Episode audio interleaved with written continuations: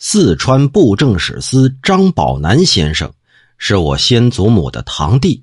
原文上说，张宝南先生的夫人呢爱吃鳖货，这鳖呀就是咱们现在说的王八，货呢是指肉羹的意思。用现在的话说呢，可能就是王八熬汤。话说这一天，厨子买了一只大王八。刚把脑袋砍掉，就有那么一个长四五寸的小人啊，从这大王八的脖腔子里蹦了出来，绕着这王八是跑来跑去。嚯，这厨子吓得不轻啊，当时就晕过去了。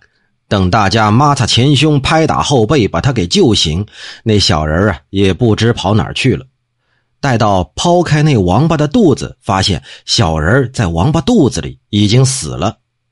我先祖母就曾经拿过那小人看过，我母亲当时也在场啊，只不过她那时候岁数还小。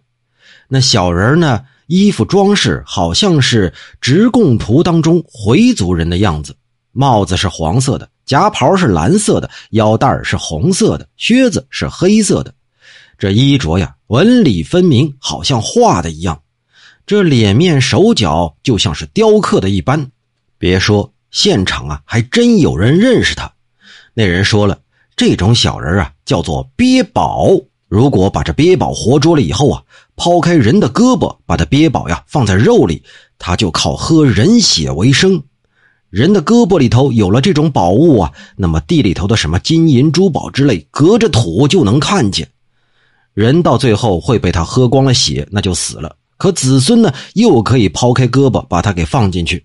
这样一代一代传下去，那么世世代代都不愁钱花呀。